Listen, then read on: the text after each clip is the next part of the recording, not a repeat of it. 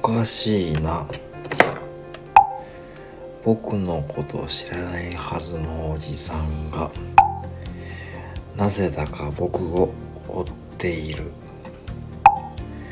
おかしいな。僕のこと知らないはずのおじさんがなぜだか僕を睨んでる。おかしいな。新聞屋さんのおじさんにスタイフの配信バレたかな？